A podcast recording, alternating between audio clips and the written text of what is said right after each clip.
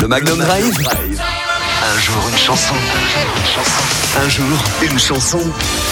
Allez, c'est le Magnum Drive et chaque soir on vous propose un jour une chanson. On revient sur un titre qu'on n'a pas l'habitude d'entendre sur Magnum, qui évoque un souvenir ou qui a une histoire particulière. Et aujourd'hui, c'est l'anniversaire euh, du chanteur Robert Smith, chanteur du groupe culte The Cure.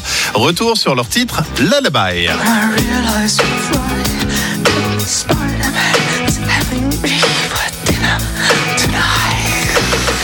1989, les Cure sortent Lullaby, premier extrait de Disintegration, leur huitième album. Mais 1989, c'est également l'année des 30 ans de Robert Smith et il n'est pas au mieux de sa forme. Il est persuadé que les grands chefs-d'œuvre du rock ont été composés avant les 30 ans de leurs auteurs et c'est dans ce contexte plutôt pessimiste que le groupe entre en studio. Et concernant Lullaby, les musiciens imaginent un titre plutôt doux. C'était avant d'avoir entendu les paroles, puisque Robert Smith y évoque un monstre mangeur d'enfants. La chanson est inspirée d'un cauchemar récurrent qu'il faisait euh, quand il était petit, tapis dans un coin de sa chambre, un homme araignée bien moins sympathique que Spider-Man, semble vouloir faire du chanteur son repas du soir. La chanson parle de la peur de dormir et lui rappelle les berceuses un petit peu flippantes que lui chantait son papounet. Pour ceux qui l'ignorent, le terme lullaby signifie berceuse en anglais. Alors l'instrumental du titre peut s'avérer plutôt apaisant, le texte en revanche révèle plutôt du cauchemar.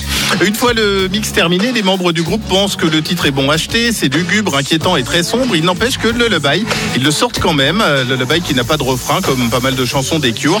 Et c'est un énorme succès, ça marche très très bien à sa sortie. Et nombreux sont les fans à avoir spéculé autour de la signification des paroles.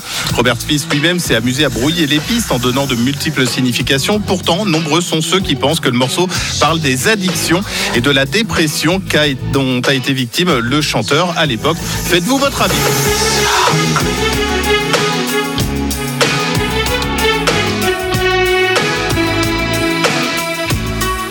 J'adore l'instrumental de cette chanson, j'adore cette chanson, j'adore The Cure. Le clip de Lullaby, il fait un petit peu flipper, mais je le poste quand même dans quelques minutes sur la page Facebook Magnum La Radio. Et un jour, une chanson, c'est en réécoutant podcast sur magnumlaradio.com. Et nous, on poursuit avec Tom Gregory pour les hits. Voici Forget Somebody.